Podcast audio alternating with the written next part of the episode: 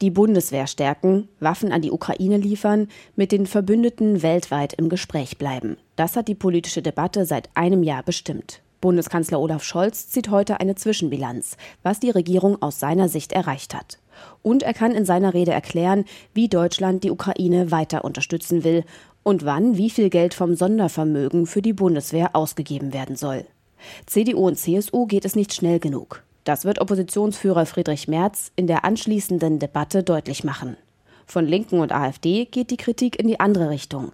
Sie lehnen Waffenlieferungen in die Ukraine ab.